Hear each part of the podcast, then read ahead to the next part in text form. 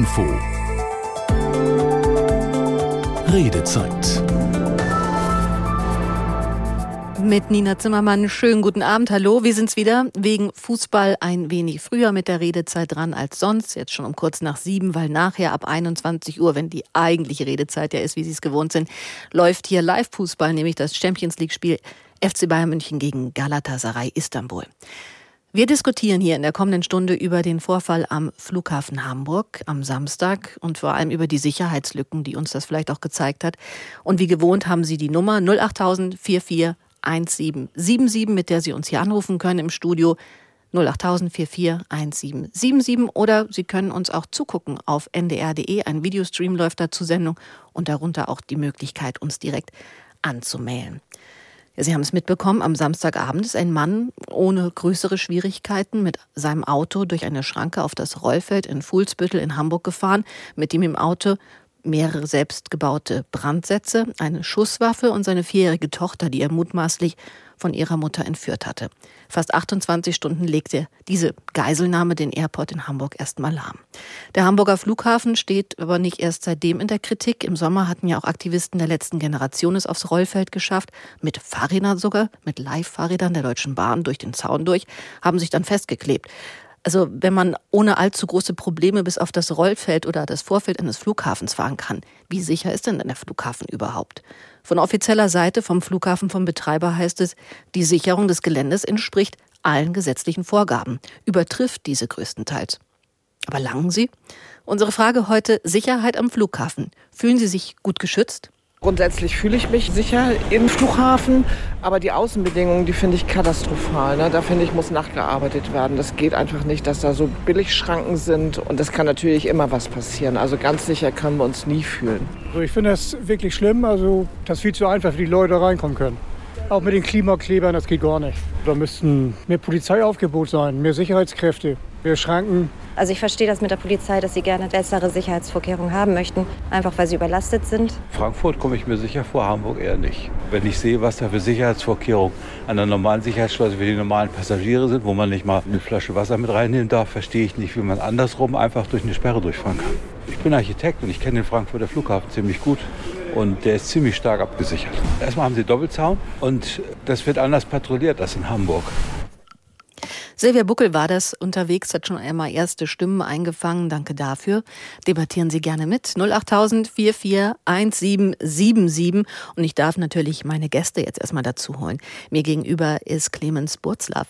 Er ist erster stellvertretender Vorsitzender der Deutschen Polizeigewerkschaft Hamburg. Schönen guten Abend. Guten Abend, vielen Dank für die Einladung. Und neben ihm ist der Luftabfahrtexperte Heinrich Groß-Bongard. Schön, dass Sie bei uns sind heute. Sie sind ähm, auch derjenige, mit dem wir über andere Flughäfen sprechen können. Wir haben ja auch Frankfurt am Main gerade schon gehört. Aber Herr Großbongard, hatten Sie oder hat Sie der Vorfall überrascht, dass äh, so etwas in Hamburg am Flughafen im laufenden Betrieb passieren kann wie am Samstag? Nun, nachdem wir den Vorfall mit den Klimaklebern hatten, hat mich das eigentlich nicht mehr überrascht, denn das war ein deutliches Indiz dafür, dass das Sicherheitskonzept äh, des Hamburger Flughafens deutlich überarbeitet werden muss, dass es da Schwachstellen gibt, die dringend beseitigt gehören. Sie sagen ja auch mit Maschinen mit Zehntausenden Litern Kerosin im Bauch und hunderten Passagieren an Bord und mit der Gewissheit, auch Ziel von Terroranschlägen sein zu können als Flughafen, wären die Betreiber unfassbar naiv. Nun, äh, wenn man sich viele Flughäfen in Deutschland anschaut, Berlin zum Beispiel, Köln, Nürnberg, ähm, Düsseldorf, große Flughäfen mit Millionen Passagieren jeden Tag, die einfach wirklich nur durch einen Maschendrahtzaun gesichert sind und obendrauf ist NATO-Draht. Das heißt, wenn ich unten durchschneide äh, und durchspaziere, wie es auch die Klimakleber in Berlin und Hamburg gemacht haben und in Düsseldorf, dann nutzt der ganze martialische NATO-Draht oben gar nichts. Und wie bewerten Sie die Behörden in diesem Zusammenspiel?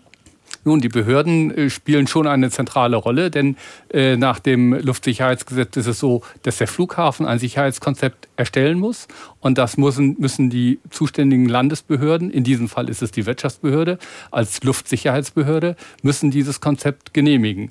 Das heißt, auch nicht abnicken, sondern durchaus kritisch hinterfragen. Und auch immer wieder hinterfragen, weil solche dynamischen Lagen entwickeln sich vielleicht auch über Monate und Jahre immer wieder. Sicherheitskonzepte dürfen nie statisch sein, denn die Bedrohungslage ändert sich ständig und äh, muss äh, in diesem Zusammenhang dringend äh, angepasst werden. Herr Butzlaff, als die ersten Meldungen reinkamen, so Samstagabend, Sie bekommen da bestimmt dann auch noch mal schneller Bescheid als vielleicht wir über so Handy-Ticker, App-Ticker. Als die ersten reinkamen, Vorfall am Flughafen Hamburg, was waren so Ihre ersten Gedanken, Ihre Sorgen vielleicht auch?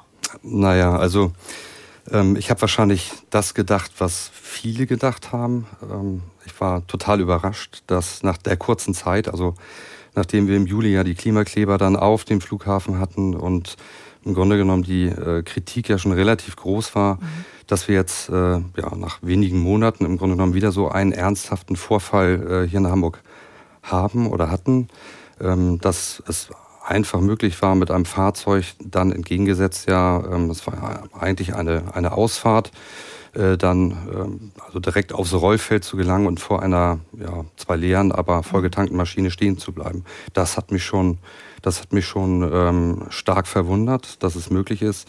Und äh, ich war auch ziemlich erschrocken. Sie sind ja überhaupt nicht direkt mit diesem Fall betraut, aber gibt es denn da mittlerweile Ergebnisse, warum der Mann eigentlich genau wusste, dass man da eben hinten über die Ausfahrt rumkommt. Da ist er ja auch just unter einer türkischen Airline-Maschine zum Stehen gekommen. Sachen, die mir jetzt erstmal fremd gewesen wären. Gibt es so eine Art ähm, Indizien, dass es da auch Inside-Wissen gab? Ähm, das weiß man nicht ganz genau. Also ähm, für die Polizei war es ja nicht abzusehen, nachdem er äh, in Niedersachsen losgefahren ist, dass er mit dem Fahrzeug aufs Rollfeld fahren will. Das war überhaupt nicht abzusehen. Ähm, man ist eher davon ausgegangen, dass er ja, in Richtung Terminalbereich dann vielleicht auch mit einem Flugzeug wegfliegen will, ganz normal, mhm. wie man sich das auch vorstellt. Ähm, das hat natürlich auch dazu geführt, dass äh, solche Dinge auch, die waren in dem Szenario gar nicht vorhanden. aber es hat sich im Nachhinein bis jetzt noch nicht so rausgestellt, warum. Äh, der Mann wusste, wo er langfährt. Möglicherweise hat er Glück gehabt, möglicherweise war es Zufall. Ähm, vielleicht hat er aber auch vorher geschaut, ob äh, Maschinen dann in dem Bereich stehen, die vielleicht wegfliegen auch. Ja. Ist ja auch alles noch Bestandteil von laufenden Ermittlungen. Ermittlung, genau. Hatten Sie ähnliche Gedanken, Herr Großbonger, dass es eigentlich, dass man da ein bisschen mehr Wissen braucht? Ja, natürlich. Äh, diese eine Stelle zu finden, ist schon nicht ganz einfach. Und mhm. äh, die Tatsache, dass er Brandsätze selbst gebastelte dabei hatte, zeigt ja auch, äh, dass es da einiges an Vorbereitung gab. Das ist ja keine spontane Handlung gewesen, äh, so wie sich das im Augenblick äh, darstellt. Aber mein erster Gedanke war natürlich, ähm, äh, dass dies womöglich ein Terroranschlag sein kann und dass der den Hamburger Flughafen wirklich nackt erwischt hätte. 08000 441777, wenn Sie mit uns mitdebattieren möchten. Wir wollen uns jetzt gar nicht so sehr an diesem konkreten Fall aufhängen, sondern auch das System Flughafen besser verstehen. Herr Burzlaff, wie ist denn die Sicherheit am Flughafen überhaupt geregelt? Vielleicht mal für uns alle. Wer ist da für was zuständig? Ja, das muss man so ein bisschen, bisschen aufteilen. Wir haben im äh, inneren Bereich des Flughafens, also auf, auf dem Rollfeld, ähm, die Zuständigkeit der Bundespolizei, die äh, für gefahrenabwehrende Maßnahmen zuständig ist. Die sieht man auch. Wie die Sie sieht man auch. Ähm, die laufen dort Streife, ähm, sind bei den Sicherheitskontrollen dann auch äh, ständig vor Ort. Dann gibt es im Bereich Außen um den Flughafen herum die Zuständigkeit ganz klar der Landespolizei. Und ja, die, die Absicherung, die Zugangssicherung, die Zugangskontrollen wie es ja auch schon gerade erwähnt wurde, die sind, äh, ja, liegen im Aufgabenbereich des äh, Betreibers des Flughafens. Dass die Tore und die Zäune Sachen der Flughafenbetreiber sind, also in privatwirtschaftlicher Hand, finden Sie das richtig? Oder offenbart das vielleicht auch schon so im Grunde so ein Problem, das wir hier haben, dass ein Privatunternehmen, das ja auch auf Gewinnmaximierung am Ende aus ist, kritische Infrastruktur hier im Land absichern muss? Ja, also äh, die Antwort ist da relativ eindeutig. Ähm, es wäre schon sinnvoll, diese auch unter anderem in staatlicher Hand zu haben. Also staatliche ähm, Sicherheitskontrollen oder durchgeführte Sicherheitskontrollen sind natürlich nie gewinnmaximiert, sondern die dienen einzig und allein der Sicherheit. Das heißt also, da wird, äh, da muss natürlich auch aufs Geld geschaut werden, aber in erster Linie wird darauf geschaut, dass Sicherheit gewährleistet wird. Und äh, wenn ein Privat Unternehmen dies organisiert, äh, so wie es in Hamburg der Fall ist, dann wird in erster Linie, und ich glaube, das ist sicherlich auch ein Grund, warum wir ja, relativ lange darauf warten, dass Hamburg mhm. sich ein Stück weit äh, sicherer macht auch. ähm, weil es einfach ein wirtschaftlich geführtes Unternehmen ist. Und äh, das spielt letztendlich dann auch eine Rolle. Wie sehen Sie das, Herr Großbaumgott, gehört kritische Infrastruktur in die Hände von privaten Unternehmen? Nun, die Flughäfen München oder Frankfurt, die Fraport ist sogar ein Börsenunternehmen, börsennotiertes mhm. Unternehmen, zeigen, dass es ja auch anders geht. Äh, wir haben ganz viel kritische Infrastruktur, wir haben ganz viel äh, stark gefährdete ähm, Industrie in unserem Land, ähm, das vorbildlich gesichert ist. Ähm, das heißt, letzten Endes liegt es nicht so sehr in der Durchführung, ob es das äh, Unternehmen macht, sondern es ist natürlich die staatliche Aufsicht, äh, die sagen muss, nun macht mal bitte ähm, und die hingucken muss. Und äh, da müssen einfach bei allen Beteiligten, auch bei den Behörden, äh, die Alarmglocken klingeln und sagen, ein Maschendraht reicht nicht. Also die Alarmglocken dürften seit Samstagabend laut genug schrillen. Der Flughafen Hamburg selbst sagt, so ein großes Gelände, dazu noch mitten in der Stadt gelegen in Hamburg, das sei nie zu 100 Prozent zu schützen. Aber die Sicherung des Geländes entspricht zumindest den gesetzlichen Vorgaben. Geben Sie dem so recht? Also erstmal diesen Part, es ist zu groß, es ist in der Stadt. Also Frankfurt ist viel größer als Hamburg. Und Frankfurt ist ganz anders gesichert, wie auch schon der eine, ihr einer Interviewpartner sagte, mit Doppelzaun mhm. ringsrum mit elektronischer Sicherung. Ähm, da ist ein ganz anderer Standard. Selbst ein kleinerer, viel kleinerer Flughafen wie Stuttgart ähm, hat ein anderes Sicherheitsniveau, als es Hamburg hat. Also das sind auch Sachen, die man sich hier in Hamburg anhören muss in Fußbüttel. Sicherheit am Flughafen, fühlen Sie sich gut geschützt, ist unsere Redezeit heute 08000 44 1777. Und Karin von Essen aus Hamburg ist am Telefon. Einen schönen guten Abend, Frau von Essen. Schönen guten Abend. Fühlen Sie sich denn sicher? Nee, kann ich ganz klar mit Nein beantworten. Und zwar durfte ich äh, am 13. Juli auch dabei sein, als die Klimakleber aufs Rollfeld kamen. Und äh, seit äh, diesem Tag ähm, habe ich also wirklich meinen Glauben an die Sicherheit des Hamburger Flughafens so ziemlich verloren. Ja, das waren Wenn ja man das miterlebt hat live, dann, absurde ja. Bilder. Also vor allem, ja. weil die einfach mit diesen DB-Leihfahrrädern da durch ja. sind. Die sind ja auch nicht die wendigsten. Das muss halt also ein großes Loch gewesen sein erstmal. Ja, ja, und dann äh, war das ja auch noch wie so ein Schlag ins Gesicht. Ne? Die fahren da mit diesen Leihfahrrädern, die sie da irgendwie vom Jungfernstieg haben. Also ähm, ich war wirklich ähm, platt, muss ich ganz ehrlich sagen. Und gleichzeitig erlebt man selbst diese umfangreichen Passagierkontrollen selbst. So ist es, so ist es. Ich fliege regelmäßig, äh, pendel ich zwischen Hamburg und Palma. Und ähm, ich werde also jedes zweite Mal zur Seite genommen, zu meinem Trolley gerufen und dann sage ich, was ist denn äh, los? Ja, wir müssen einen Sprengstofftest mit Ihrem Trolley durchführen.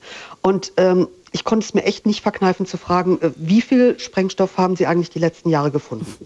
Was war die Antwort? Keine.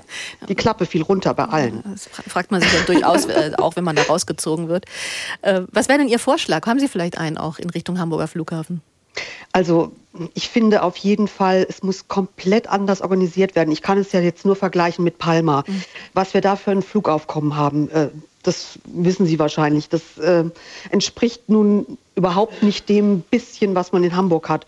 Und es geht einfach überhaupt nichts mehr in Hamburg. Und ich verstehe nicht, ähm, warum man das nicht in den Griff bekommt. Ich finde, die, ähm, die Leute, die da an der Sicherheitsschleuse sind, ähm, befreit, den Leuten Sachen abnehmen und ich kann danach in den Duty-Free-Shop gehen und kann mir eine Flasche Whisky holen und naja, ich will jetzt keine Anweisung geben, aber Sie wissen, was ich meine. Ne? Und damit gehe ich dann wieder in den Flieger. Ich finde, sowas geht auch gar nicht. Also entweder sind wir dann konsequent und dann kriegt aber auch keiner mehr eine Bottle mit ähm, oder wir sagen, okay, wir müssen unser Konzept komplett ändern. Da ist ja jede Kuh auf der Weide durch einen Elektrozaun besser geschützt als wir Passagiere.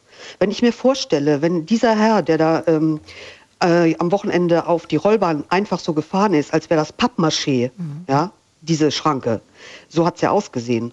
Äh, wenn das nicht dieser Herr gewesen wäre, sondern Terroristen, ich frage mich, was wäre dann passiert? Ich dachte da sofort an München und so weiter, damals Olympiade. Also ähm, wir sind ja jetzt in einer Zeit, in der mhm. äh, es wirklich wieder zur Sache geht, ja. Und wenn man da einfach auf so einen Flughafen drauf fahren kann, als wäre es nichts, dann ist irgendwo was nicht in Ordnung. Und da verstehe ich persönlich auch überhaupt nicht, wie sich eine Sprecherin dann noch hinstellen kann und sagen kann, wir erfüllen alle gesetzlichen Vorgaben und sich damit sozusagen versucht, aus der Affäre zu ziehen. Mhm. Sorry, das geht gar nicht. Danke erstmal, Frau von Essen. Also die, diese Rolle, die die Sprecherin da an diesem Wochenende einnehmen musste, habe ich auch als extrem schwierig empfunden. Zum einen hat sie ja sich darauf bezogen, wir halten alles ein, aber langt das noch? Ist das noch zeitgemäß? Ist ja auch die Frage, die man dann sofort hat. Wir können ja mal diesen einen Aspekt nochmal mit der Schranke der Eingefahrenen bereden, Herr Großbongard. Das ist etwas, was im Krankenhausgelände man kennt, da ist eine Auffahrt, da ist eine Abfahrt, aber auf dem Flughafen könnte man das ja eigentlich auch sicherer gestalten. Was gäbe es denn da für Ideen? Was haben andere Flughäfen da besser vielleicht auch? Man kann sicherlich äh, äh, stärkere Schranken nehmen als erstes. Und das Zweite ist, äh, alle Sicherheitssysteme bestehen aus mehreren Schichten. Mhm die man teilweise sieht man sie, teilweise sieht man sie nicht. Und äh, bei der Sicherung von Einfahrten ein, äh, ein probates Mittel sind versenkbare Poller als zweit hinter der einzelnen Schranke oder ähm, Reifenschlitzer, also Zähne, die aus dem Boden kommen, äh, die arretiert sind und erst wenn die Schranke hochgeht, fahren diese Zähne auch ein und man kann gefahrlos mit dem Auto drüber kommen. Das ist ein Beispiel wie man äh, vielerorts solche ähm, Einfahrten sicher macht. Und das klingt gar nicht so kostspielig, als wenn ich sage, ich muss jetzt das gesamte Gelände erstmal mit einem, mit einem intelligenten Zaun, der auch ähm, technische Möglichkeiten hat, sondern das sind ja erstmal Sachen, die auch schnell möglich sind. Die wären im Sommer schnell möglich gewesen. Das setzt äh, allerdings ein Problembewusstsein bei mhm. allen Beteiligten voraus. Und ich glaube, das gab es in der Form nicht. Sehen Sie das, weil Sie jetzt auch schon zweimal gesagt haben, da muss ja auch im, im Prinzip die Wirtschaftsbehörde entsprechend auch nochmal drauf gucken, die Alarmsignale müssen da hochfahren. Sehen Sie das in Hamburg? Ja, offensichtlich ist das nicht passiert. Mhm. Ähm, denn sonst hätte sich ja äh, schon etwas getan gehabt. Äh, wir wissen es nicht offiziell, aber es sieht nicht danach aus, als hätte die Wirtschaftsbehörde gesagt, nun guckt mal schnell nach und bessert mal schnell nach, macht mal eine Analyse, wo denn Schwachstellen sind. Man muss da ja Szenarien durchspielen, man muss äh, genau gucken, was für Bedrohungen haben wir denn eigentlich draußen, gegen die wir uns zur Wehr setzen müssen, auf die wir uns vorbereiten müssen. Und dann muss man die entsprechenden Maßnahmen ergreifen. Äh, aber so eine Review muss man halt ständig machen. Wir haben ja schon gehört, auch von Herrn Butzlaff, dass die Sicherheit im Flughafen durch mehrere Instanzen läuft. Die, Bundespolizei ist da, die Landespolizei, dann gibt es die Sicherheitsbehörden durch den Flughafenbetreiber selbst. Die Wirtschaftsbehörde in Hamburg ist auch noch dafür zuständig, die als Scharnier, als Treiber auch wirkt. Diese Unzufriedenheit, ist das etwas, als Polizist oder auch in der Landespolizei wird da jetzt auch ein bisschen was ausgebadet, was vielleicht an anderer Stelle noch nicht so funktioniert hat. Empfinden Sie das gerade so? Ja, es geht. Ich glaube, ähm, der Einsatz, wie er am Samstag gelaufen ist äh, und am Sonntag sozusagen beendet wurde, der war schon zumindest aus polizeilicher Sicht ein absoluter Erfolg. Ähm, niemand ist zu Schaden gekommen. Das heißt also, dass ähm, der Druck sich im Moment gerade gra nicht so richtig mhm. gegen, die, gegen die Polizei ähm, richtet. Ähm, nichtsdestotrotz äh, kann es aber immer wieder passieren. Und äh, der erste Ansprechpartner ist nun mal die Polizei. Äh, sowohl die Bundespolizei im Flughafen als auch wir auch im Flughafen oder auch davor. Ähm, die Wirtschaftsbehörde ist, ist nicht vor Ort, ist nicht ansprechbar und letztendlich mhm. kann man auch überhaupt nicht sagen, welche Maßnahmen sie trifft. Also ähm, als äh, ja nicht äh, primär zuständige zuständiger Bereich werden, wird man dann auch nicht nicht unbedingt informiert darüber. Würden Sie als Vertreter, als Vorsitzender der deutschen Polizeigewerkschaft, als Stellvertreter in Hamburg denn sagen, aber da muss jetzt Bewegung rein? Also ähm, auf jeden Fall. Also ich glaube, das, da gibt es überhaupt gar keine hm. Diskussion. Und da sind wir uns ja hier, ähm, zumindest mein Interviewpartner hier, ähm, auch ziemlich einig. Ähm, die Situation im Juli war eigentlich nicht akzeptabel. Mhm. Ähm, es ist nichts passiert. Ähm, wir haben jetzt die Situation am Samstag. Ähm, mittlerweile müsste man eigentlich erwarten können, seit Sonntag oder seit Montag, dass zumindest mal eine Reaktion ähm, nach außen kommt. Ich glaube, der Bürger Hamburgs, aber natürlich auch die Polizei oder die Mitarbeiter der Polizei haben eigentlich ein Recht darauf, äh, hier auch mal zu erfahren, wie es denn weitergeht, weil, äh, und darüber haben wir auch schon gesprochen, mhm. die Dinge, die es gibt, um einen Flughafen sicher zu machen, äh, das ist kein Hexenwerk und äh, das ist auch nicht neu es ist auf jeden Fall auch spannend, heute Abend zu hören, dass Hamburg da nicht das beste Zeugnis ausgestellt bekommt innerhalb von Deutschland, weil es auf anderen Flughäfen auch anders läuft. Vor allem mit dem Maschendrahtzaun, der schon jetzt ein paar Mal angesprochen wurde. Thorsten Engelhardt aus Hamburg ruft uns an unter der 08000 441777. Guten Abend, Herr Engelhardt. Guten Abend. Sie haben erstmal mit dem Blick auf das Wochenende und den Einsatz der Polizei ein Kompliment zu machen? Ja, ich habe ein Kompliment zu machen und ich schließe mich ein bisschen an an meinen Vorredner. Ich bin sehr beeindruckt von dem, was ich gehört habe, ähm, von der Rolle dieser Dame, die dort die Verhandlungsführung geführt hat. Ähm, das finde ich großartig und ich finde auch, es gilt zu würdigen, dass wir solche Frauen in Hamburg haben, die so etwas machen und so etwas können und sich so etwas zutrauen. Und wenn ich das richtig verstanden habe in der Berichterstattung, war sie dafür hierarchisch gar nicht vorgesehen. Es muss also auch irgendeinen Vorgesetzten gegeben haben bei der Polizei, der gesagt hat, lass die das mal machen. Wir binden die in unser System ein. Auch dem gilt mein großer Dank, weil das ist nicht üblich und das ist nicht normal.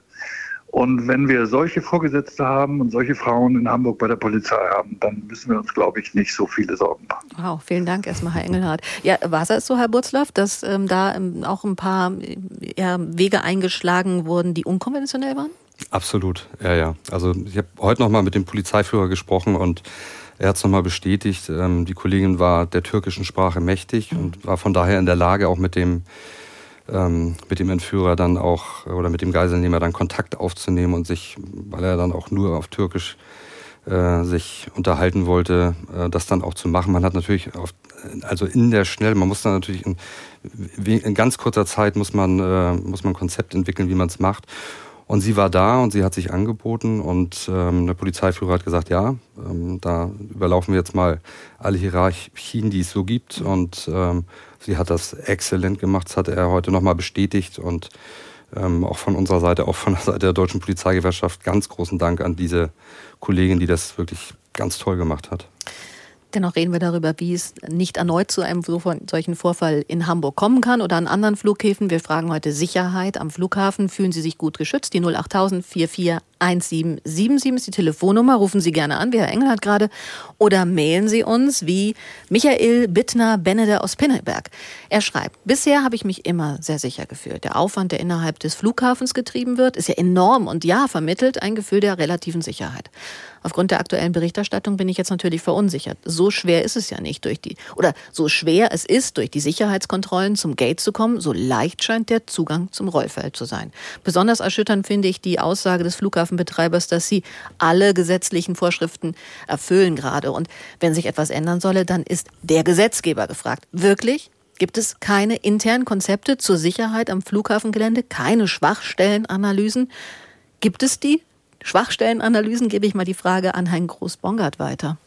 Nun, man kann nur hoffen, dass es diese Schwachstellenanalysen jetzt gibt. Im Sommer sind sie offenbar unterblieben oder nicht sorgfältig durchgeführt worden. Und gesetzliche Vorgaben sind immer das eine. Wir machen ein Minimum. Mir sind im Übrigen keine gesetzlichen Bestimmungen bekannt, ähm, die erfüllt werden müssen, wie hoch, wie lang, wie breit ein Zaun sein müsste. Denn ansonsten hätten wir nicht dieses, diesen riesen Unterschied in der Absicherung der Flughäfen in Deutschland von, von super, ähm, super gesichert äh, bis nicht akzeptabel. Ähm, das, also. Aber wir regeln doch alles in Deutschland. Naja, man kann bestimmte Sachen ja nicht regeln. Man muss ja auch nicht alles regeln, sondern ähm, man muss Sicherheit definieren, was darf alles nicht passieren. Mhm. Äh, man muss ein Ergebnis definieren. Die technischen Mittel, wie das durchzuführen ist, das ist sicherlich Sache von Experten und das ändert sich ja auch mit der Zeit, mit der, äh, mit der technischen Entwicklung. Vor 20 Jahren wäre eine Überwachung des Perimeters der Außengrenze eines Flughafens mit Kameras, mit Wärmebildkameras, mit elektronischen Mitteln gar nicht möglich gewesen. Das heißt, man muss solche Vorgaben ja auch immer. Äh, technisch offen halten. Deshalb kann man sie nur vom Ergebnis her definieren. Und das Ergebnis muss sein, es darf eigentlich keine Maus unkontrolliert äh, reinkommen in den Flughafen. Möchte man meinen, weil man als Maus vorne in den Flughafen nämlich wirklich nicht gut reinkommt, durchs Gate genau. zumindest. Ähm, das ist natürlich, wenn wir jetzt auch über Zuständigkeiten sprechen und sagen, Polizei ist Ländersache, Flughafensicherheit ist am Ende Ländersache, in Hamburg auch Sache der Wirtschaftsbehörde. Würden Sie sich, Herr Butzlaff, denn dennoch eine bundeseinheitliche Regelung wünschen? Auf jeden Fall. Also ähm, ich, ich, glaube, um die Standards sicher zu machen, äh, auf allen Flughäfen ähm, einen gleichen Standard zu schaffen, wäre das schon eine sinnvolle Sache. Also das, ähm, wir haben ja wirklich einen Wildwuchs und ich glaube, Sie haben es ja gerade gesagt. Ähm, die Flughäfen sind äh, haben unterschiedliche unterschiedliche Sicherheitsvorkehrungen äh, getroffen und ich finde, man hat auch als ja, Bürger oder als Passagier äh, einfach ein Anrecht darauf, dass man überall gleich die gleichen Sicherheitsbestimmungen ähm, und die gleichen Sicherheitsvorkehrungen äh, dann getroffen werden auch. Ja, wenn man in München einsteigt wie in Hamburg, sollte das Gleiche gelten. Ich glaube, das ist ein wichtiger Punkt, dass, dass man als Passagier den Anspruch hat. Es geht ja nicht um irgendetwas Abstraktes. Mhm. Es geht um den Schutz von Passagieren, also aus der Sicht des Flughafens von Kunden, und es geht um den Schutz der Bürger insgesamt. Und ähm, da muss, kann man nicht genug hingucken. Also müsste das Bundesinnenministerium, die Ministerin Nancy Faeser, am Ende jetzt am Wochenende ganz dringend auch sich mal in, in ersten Meetings darüber auseinandersetzen, ob man das zur Bundessache machen möchte? Wäre das ein Wunsch auch von Ihnen, Herr Großbauer? Das wäre zu überlegen, also zumindest, dass man von Bundesseite her Standards schafft, mhm. dass man Mindestvorgaben macht, dass man sagt, was, was qualitativ äh, passieren muss. Nur ein Beispiel, es gibt einen Flughafen in Süddeutschland, der ist nur mit einem äh, Maschendrahtzaun gesichert. Da reicht das Waldstück bis an den, an den Zaun ran. Da ist ein kleiner Waldweg dazwischen. Und am anderen Ende der Landebahn ist das Tanklager mit 750.000 Liter Kerosin. Und das befindet sich 40 Meter entfernt von einer öffentlichen Straße. Also in Brandsatz, Schrägstrich, Handgranatenwurfentfernung. Das ist eigentlich eine, eine Einladung für Gewalttäter. Und man kann nur froh sein, dass da von denen noch keiner auf die Idee gekommen ist, sowas zu machen. Nur das ist nicht akzeptabel. Und das ist auch dem Betreiber selbst überlassen, wo er dieses Lager hinbaut. Eben da gibt es dann keine Mindestangaben von wegen, äh, bitte halte 1000 Meter ein, bis, bis das Lager vom Kerosin da irgendwie hingezimmert wird. Nee, genau. Man könnte das natürlich auch noch anders schützen, aber überhaupt die Vorgabe, dass so etwas geschützt werden muss und dass man sich bestimmte Szenarien vorstellt äh, und auch durchplant, äh, und daraufhin die Sicherheitseinrichtungen äh, konzipiert. Das findet offenbar nicht statt. Zumal wir in einer Welt leben, in der Flughäfen als weiches Ziel auch erkannt wurden. Und das haben wir in der Vergangenheit ja auch schon in anderen Ländern gesehen. Und deswegen ist es im Vorfeld drüber nachzudenken vielleicht cleverer als im Nachhinein. 08000 44 1777 ist die Nummer hier in unserer Redezeit. Wir sprechen heute über Sicherheit am Flughafen, fragen, wie Sie sich geschützt fühlen. Frank Williams aus Hamburg ist der nächste gleich, aber die Nachrichten, die gibt es jetzt. NDR Info. Die Nachrichten um 19.30 Uhr mit Felix Sprung. Der Sachverständigenrat zur Begutachtung der gesamtwirtschaftlichen Entwicklung sagt bei der Wirtschaftsleistung für dieses Jahr ein Minus von 0,4 Prozent voraus und für das kommende Jahr ein Plus von 0,7 Prozent. Als eine der Ursachen für die schwache Entwicklung sehen die sogenannten Wirtschaftsweisen die alternde Gesellschaft in Deutschland. In diesem Zusammenhang dringt der Sachverständigenrat auch auf eine langfristig orientierte Reform der gesetzlichen Rentenversicherung. Ratsmitglied Werding erklärte dazu, es gebe dafür keine einzelne Stellschraube, aber einige Schritte, bei denen sich die Experten sehr sicher seien. Es muss nach 2031, wenn das gesetzliche Rentenalter auf 67 angestiegen ist, moderat fortgefahren werden mit einer Anhebung der Regelaltersgrenze. Und äh, für die jüngere Generation ist es wichtig, ergänzend fürs Alter vorzusorgen. Wir müssen der jüngeren Generation aber auch den Raum dazu lassen. Und darum brauchen wir zusätzliche Reformen, gerade in der gesetzlichen Rente. Wir haben nachgedacht über Renten, die im Kaufkraftwert zwar erhalten werden, aber nicht mehr mit den Löhnen weiter steigen. Oder auch über eine begrenzte interne Umverteilung, eine Umschichtung von den höheren Renten zu den niedrigeren Renten das Mitglied des Sachverständigenrates Wirtschaft Werding. Nach Bedrohungen gegen Lehrer an zwei Hamburger Schulen hat die Polizei vier Schüler im Alter von 12 bis 14 Jahren festgenommen. Bei ihnen seien zwei Spielzeugwaffen sichergestellt worden, hieß es in einer Mitteilung. Zunächst war nur ein Vorfall an einer Schule im Stadtteil Blankenese gemeldet worden, bei dem eine Lehrerin mit einer Waffe bedroht worden sein soll. Am Abend wurde dann bekannt, dass es eine ähnliche Bedrohungslage an einer Schule im Stadtteil Bahrenfeld gab. Die Bundeswehr beendet am Freitag ihren Luftverteidigungseinsatz in Polen. Mehrere Systeme vom Typ Patriot aus Deutschland waren dort Anfang des Jahres stationiert worden. Aus Berlin Mario Kubina. Boris Pistorius sieht in dem Einsatz ein wichtiges Zeichen der Solidarität. Polen und Deutschland Schulter an Schulter beim Schutz der NATO-Ostflanke. Mit diesen Worten bilanziert der Verteidigungsminister die Zusammenarbeit in den letzten Monaten. Die Patriot-Systeme hätten zum Schutz von Menschen und Infrastruktur beigetragen. Die drei Feuereinheiten wurden zu Jahresbeginn dort stationiert, rund 50 Kilometer von der Grenze zur Ukraine entfernt. Vorher war auf polnischer Seite eine Rakete eingeschlagen. Die israelische Armee hat nach eigenen Angaben insgesamt 130 Tunnel der radikal-islamischen Hamas im Gazastreifen zerstört. Das Militär veröffentlichte Videos, in denen schweres Gerät Tunneleingänge im sandigen Boden aufgrub und eine Betonplatte hochhob. Darin war auch ein Tunnel zu sehen, der mit Betonplatten ausgekleidet war. Im Schnitt sollen die Tunnel etwa zwei Meter hoch und einen Meter breit sein.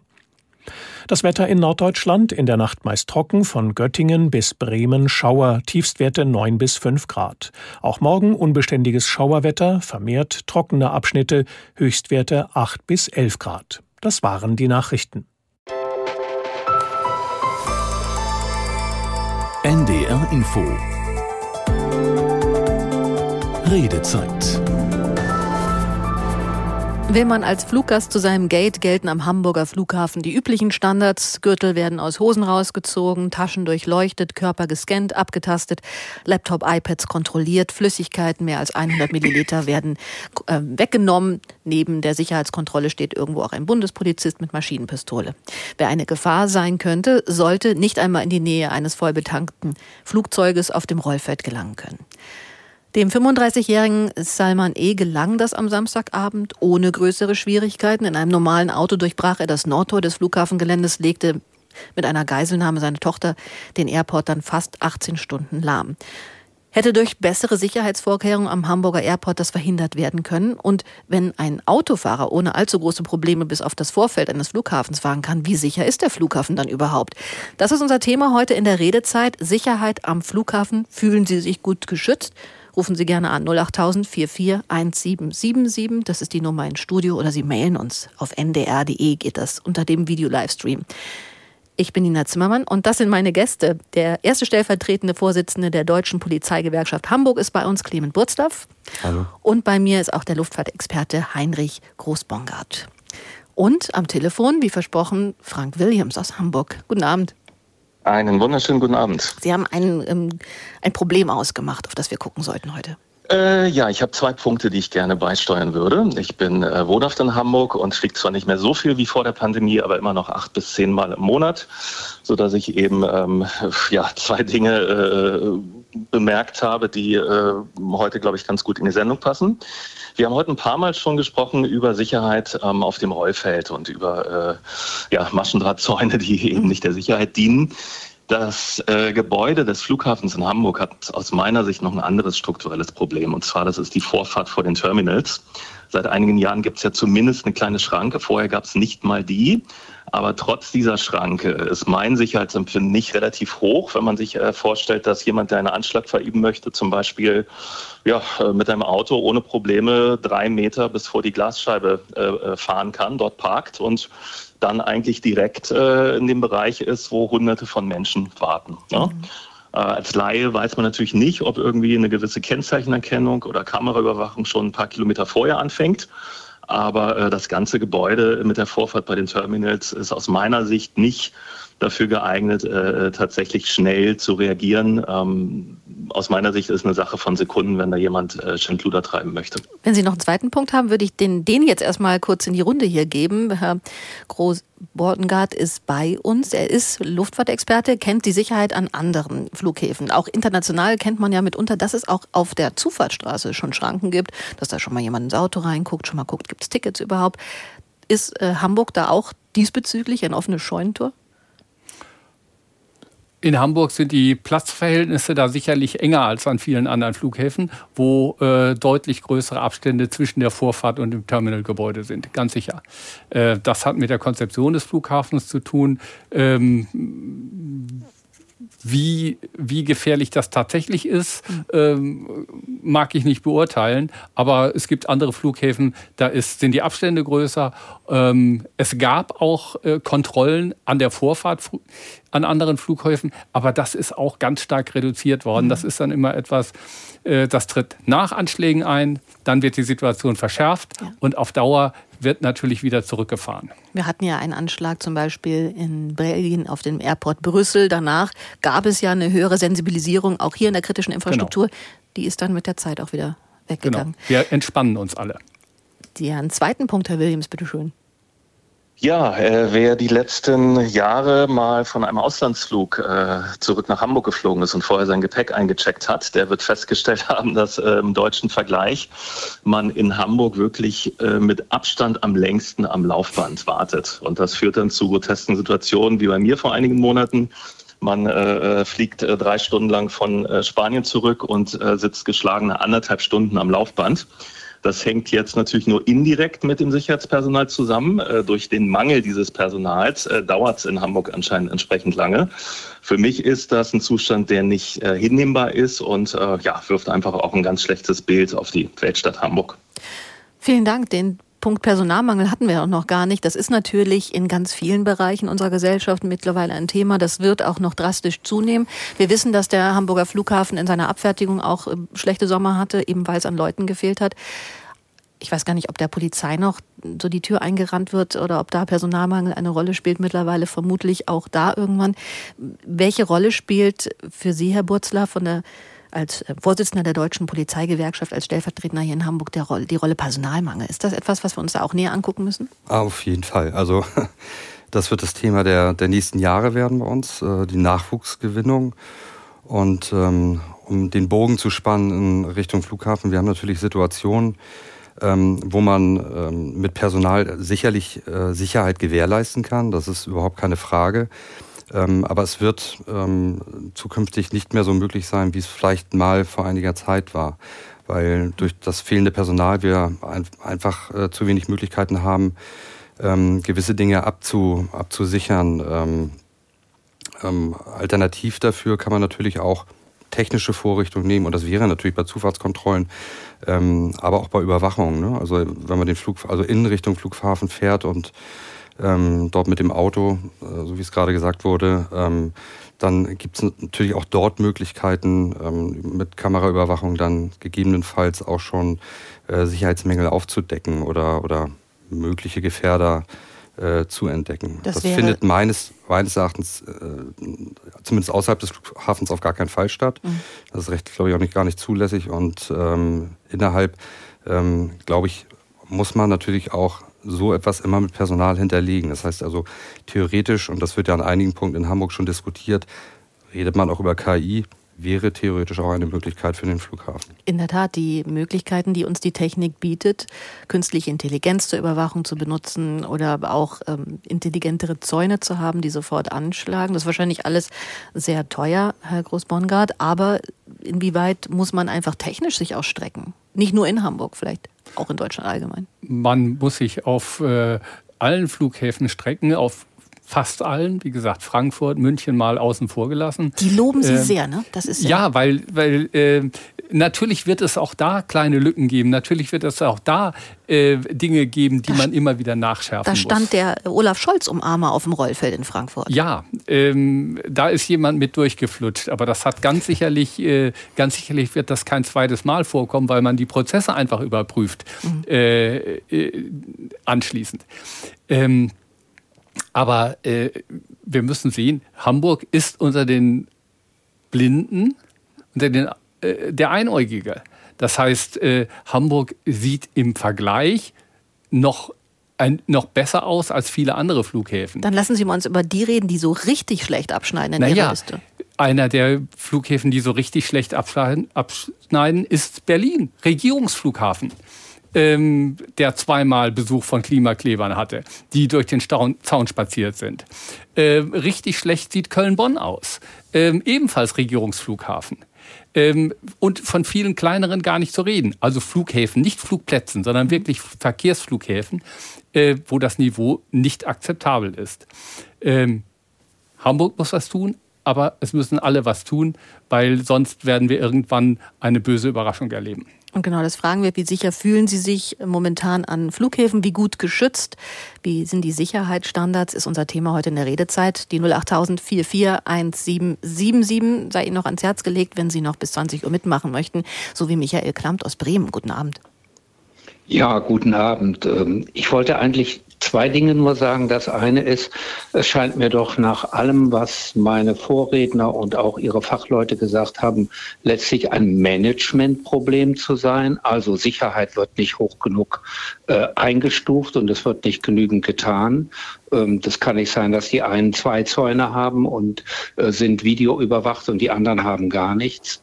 Äh, und die Dritten, wie Frankfurter, haben sogar einen Förster, der dafür sorgt, dass also nicht zu viel Wild auf den auf den auf die mhm. Rollfelder kommt. Also das scheint mir das das eine zu sein. Das zweite, was ich aber ganz interessant finde und das möchte ich jetzt noch mal ähm, auch äh, gerade gegenüber den Medien noch mal darlegen. Es gibt im Hessischen Rundfunk, also HR, eine wunderbare Serie über den äh, Flughafen in äh, Frankfurt. Mhm. Und da werden immer wieder, werden, wird immer wieder Personal tagelang begleitet, also zum Beispiel die Feuerwehr und dies und das, so dass auch derjenige, der so sowas sieht, äh, ein Gefühl von Sicherheit bekommt. Es werden auch bestimmte Fälle äh, rekonstruiert und, und, und, und viele werden auch interviewt. Warum macht der NDR das nicht? nicht? Mit Hamburg und mit Bremen. Man kann das doch durchaus auch mal machen, weil das ist auch Werbung für Personal.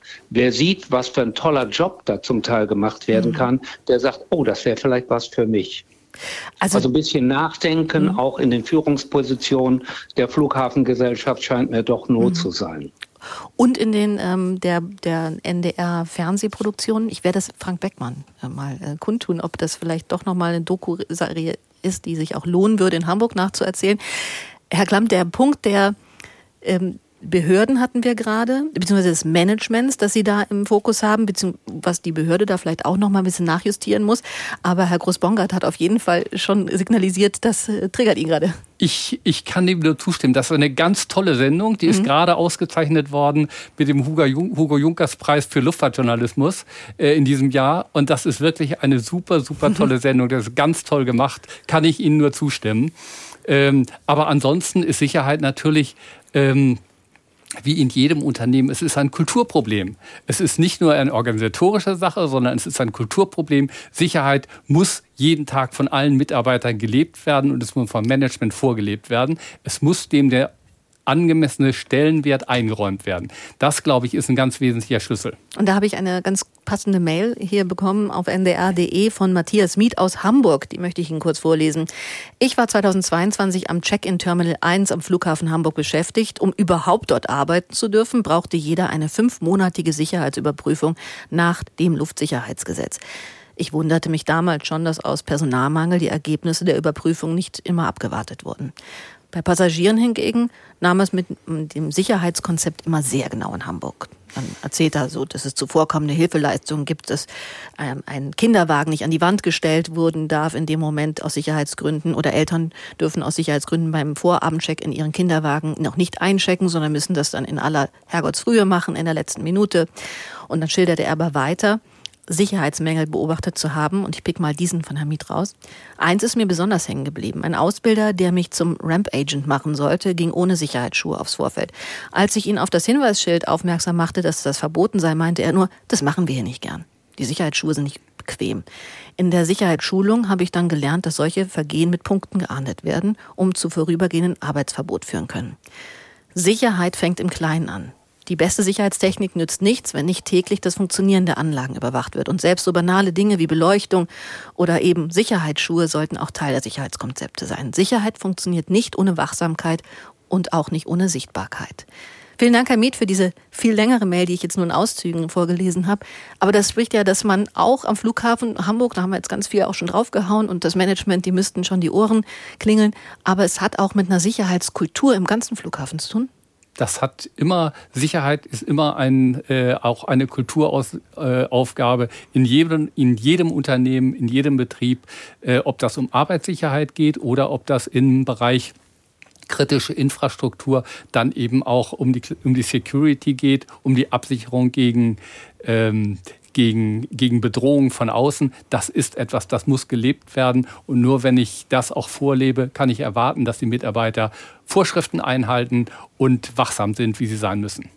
Und ist das vielleicht dann auch der Link in die Richtung der Polizei, dass wenn das in einem Unternehmen eben nicht funktioniert und die Behörde vielleicht auch nicht genug hinten nach ist, dass am Ende ihre Kollegen das ausbaden? Ähm, absolut. Ich bin auch der Auffassung, das ist immer eine Frage von Haltung. Ähm, Sicherheit ist immer eine Frage von Haltung und äh, letztendlich müssen wir die Lücken schließen als Polizei, als ähm, Hamburger Landespolizei, aber auch die Bundespolizei, die woanders gerissen werden. Und äh, wenn das dort der Fall ist, mhm. äh, und jetzt im Kleinen oder dann auch im Großen wie letztes Wochenende, dann sind natürlich wir diejenigen, ähm, die es sozusagen wieder, ja, in dem Fall sehr salopp, aber dann gerade biegen. Ähm, und es hätte ja durchaus auch schlimmer kommen können am Wochenende. Das muss, muss man sich dann auch wirklich, darüber muss man sich dann auch im Klaren sein. Und die Angst, dass es eben auch einen terroristischen Hintergrund hätte haben können, das haben viele in den Mails, die uns erreicht haben, auch ausgemalt. Gut, ähm, das ist klar und das ist, glaube ich, auch absolut nachvollziehbar für jemanden, der von außen darauf schaut. Ähm, also selbst als Polizeibeamter, als äh, Gewerkschaftsfunktionär würde ich auch sagen, ist diese Angst ähm, ein Stück weit berechtigt. Ähm, hier ja auch schon dargestellt worden. Ähm, und diese Angst, insbesondere in einem Bereich des, also Flughafen, ähm, die muss genommen werden. Da hat der Bürger wirklich einen Anspruch drauf, äh, mit mhm. einem guten Gefühl so ein Gebäude zu betreten oder dann auch in Richtung Flugzeug zu gehen. Christian Wibus aus Lüneburg schreibt uns per Mail, bisher nur Glück gehabt. Terroranschläge können so nicht verhindert werden. Denn ein Attentäter zum Beispiel könnte auf das Gelände fahren und in eine rollende Maschine rasen. Es wäre keine Abwehr möglich. Totales menschliches Versagen, schreibt er nochmal in Richtung Flughafen. Christoph Lenk aus Hamburg ist am Telefon. Einen schönen guten Abend, Herr Lenk. Ja, schönen guten Abend. Haltungsfrage hat ja eigentlich auch genau das getroffen, was Sie sich zu diesem Thema denken? Ja, tatsächlich. Also insofern äh, war eben dieser letzte Kommentar des Vertreters von der Polizeigewerkschaft eben äh, genau äh, mein Thema, nämlich die Frage äh, der Haltung. Und ich sehe äh, leider am Hamburger Flughafen im Gegensatz zu ganz vielen anderen Flughäfen in Europa, gerade dem in Zürich, äh, eben so ein eklatantes Versagen in vielen Bereichen. Und äh, die, diese Haltung, die die Sprecherin des Flughafens eben vertreten hat, ähm, die auch die ähm, ja, lange Wartezeit, bis der ähm, Chef des Flughafens sich geäußert hat, das äh, zeigt eigentlich oder bestätigt meine Erfahrung, die ich seit vielen Jahren mit diesem Flughafen habe und die eben andere Flughäfen so nicht haben. Äh, das finde ich sehr unangenehm und äh, insofern überrascht mich das, was passiert ist und dass man offensichtlich aus diesen Erfahrungen aus dem Sommer gar nichts gelernt hat. Mhm. Äh, gar nicht. Was macht denn Zürich in Ihrer Wahrnehmung auch als Kunde, als äh, Flieger, als Vielflieger da besser zum Beispiel? Dort wenige Augenblicke. Ähm, äh, wenn ich Gepäck aufgebe, was selten vorkomme, äh, was selten vorkommt, und ich komme aus dem Flieger raus, ähm, ist das Gepäck auf dem Band. Ähm, äh, wenn ich nach Hamburg komme, und das ist wirklich die Regel und nicht die Ausnahme, dauert das Warten auf das Gepäck länger als der innereuropäische Flug. Ähm, es dauert ewig, bis zu, ähm, bis diese Gatebrücken am Flugzeug sind. Also die Piloten der Swiss amüsieren sich schon immer und sagen, ja, sie wissen ja, wir sind wieder in Hamburg und wir sind völlig überraschend gelandet. Keiner hat mit uns gerechnet. Und aus meiner, also meine Wahrnehmung ist wirklich, es ist eine Haltungsfrage an diesem Flughafen, ähm, ein völlig fehlendes Problembewusstsein und eine völlig fehlende Kundenorientierung. Dann danke ich mir für diese harten Worte, die auch dann in Fußbüttel nicht so gern gehört werden würden wahrscheinlich. Mir, mir fällt da auch was ein. Ich war auch in einer Sicherheitskontrolle, das ist schon vor der Pandemie gewesen, in Hamburg, in Fußbüttel und da dauerte plötzlich von einer Sekunde alles mega lang. Und der Hintergrund war, dass die, die den Sicherheitscheck-in begleiten, die Kollegen ja auch einer privaten Firma sind, haben gesagt, so, heute machen wir es mal so, wie es eigentlich sein müsste. Die haben so ein bisschen da die Muskeln spielen lassen. Das war aber nicht gut für mich im Umkehrschluss, weil dann hieß es, sonst mache ich lasch lasch. Inwiefern spielt denn diese Rolle auch, ähm, oder spielt das auch eine Rolle, Herr Großbongard, dass wir aufgrund des hohen Flugaufkommens, diesen vielen Passagieren, dass da auch viele durchgeschleust werden, viele Maschinen da um 6.10 Uhr rausballern, zum Beispiel in Hamburg morgens, dass da genau auch solche Lücken dann entstehen an Sicherheit. Das ist schwer zu sagen. Ähm, unter welchem Druck ähm, die Mitarbeiter der Sicherheitskontrollen stehen, äh, inwieweit sie da, ähm, ich sag mal, im Interesse des Durchsatzes ähm, Dinge laxer machen, kann ich nicht beurteilen. Ich kann nur mhm. hoffen, dass das äh, nicht wirklich gravierend passiert, ähm, denn das wäre, äh, das wäre tatsächlich verheerend. Aber äh, man kann sich auf der anderen Seite natürlich vorstellen, wenn das Terminal rappelvoll ist und äh, die Schlange mal wieder äh, mhm. bis ins Terminal 1 und bis Terminal 2 reicht, äh, dass das auf die Mitarbeiter an der Sicherheitskontrolle schon auch einen psychologischen Druck ausübt, ähm, dem sie sich kaum werden entziehen können. Aber wir können es nicht in staatliche Hand legen, vermutlich. Das ist nicht finanzierbar, das ist nicht strukturierbar. Also ich, ich glaube, also sicherlich spielt die Finanzierung äh, eine erhebliche Rolle, aber es wäre durchaus äh, eine Option zu sagen, über die Bundespolizei vielleicht ein zusätzlicher Ausbildungsberuf, Sicherheitsüberprüfung, wie auch immer man das gestaltet ähm, ich glaube, das wäre zumindest eine akzeptable Möglichkeit, erstmal um äh, das wirtschaftliche Denken tatsächlich dann auch ein Stück weit äh, rauszunehmen aus dieser Diskussion äh, und um die Sicherheit sozusagen an erste Stelle zu bringen. Und ähm, ich glaube schon, dass wenn es in staatlicher Hand ist, dass der Druck natürlich dann auch natürlich auch durch die Politik so groß ist, dass es läuft. Also dann wird man sich die Blöße wahrscheinlich nicht geben ähm, und wird versuchen, dann entsprechendes Personal auch vorzuhalten, auch äh, um solche Wartezeiten dann äh, zu verringern. Ja, die möchte man im Wahljahr nicht haben, die Nein, Schimpfe. auf gar keinen Fall. Wenn ich recht orientiert bin, ist es in Bayern, in München, sind die Sicherheitskontrollen so, ja. staatlich.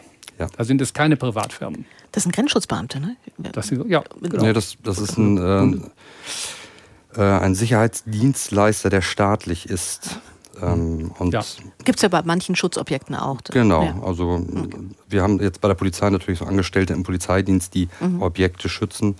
Ähm, durchaus eine Option, die man auch für den Flughafen in Erwägung ziehen kann. Also auch über etwas, worüber man nachdenken könnte, dann wiederum aber auf der Landesseite in Hamburg, auf der Behördenseite. Wir sprechen heute in der Redezeit über die Sicherheit am Flughafen. Fühlen Sie sich gut geschützt?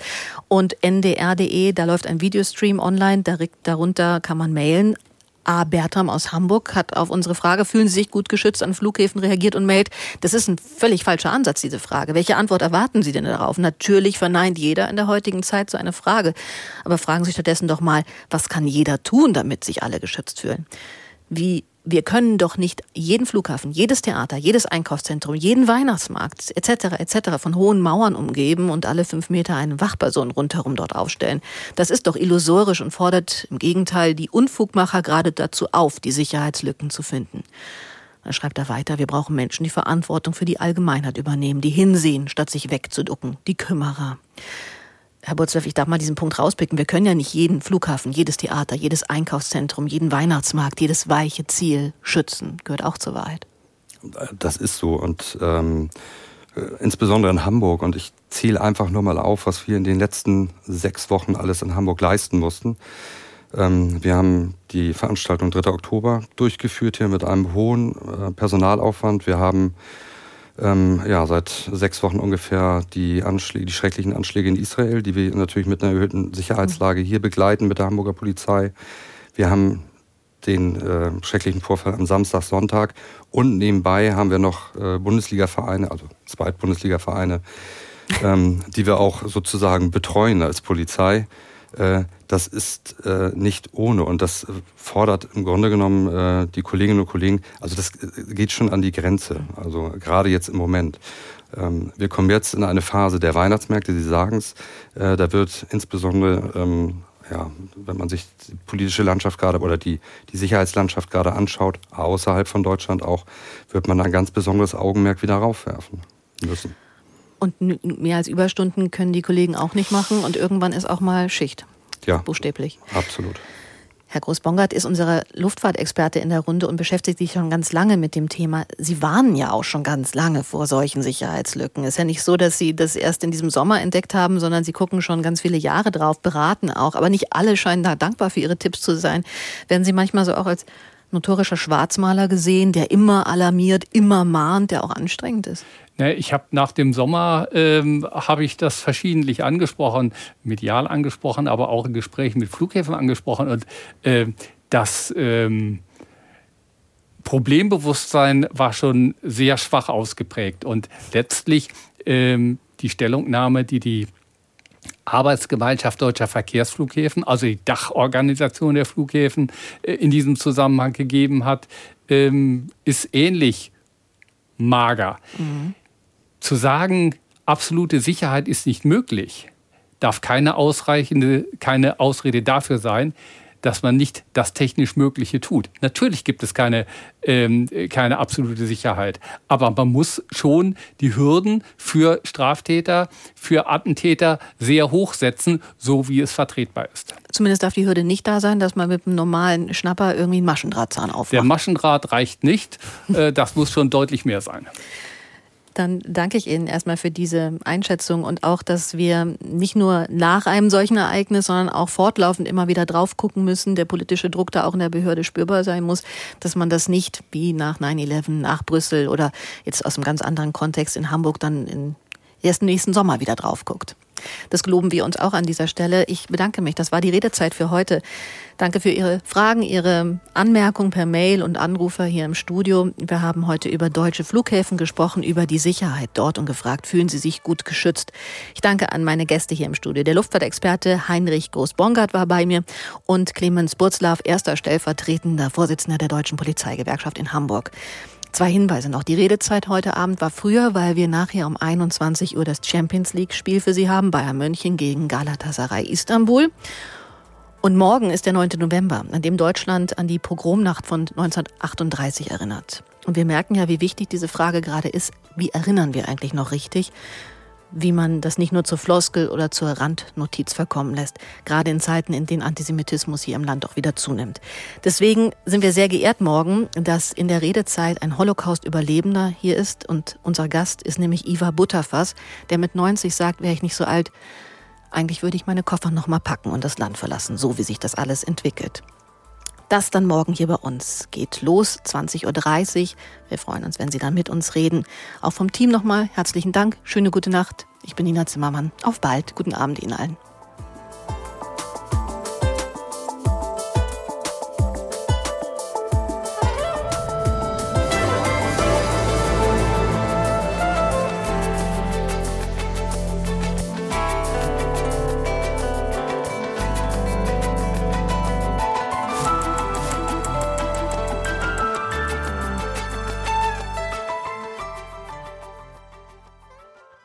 NDR Info präsentiert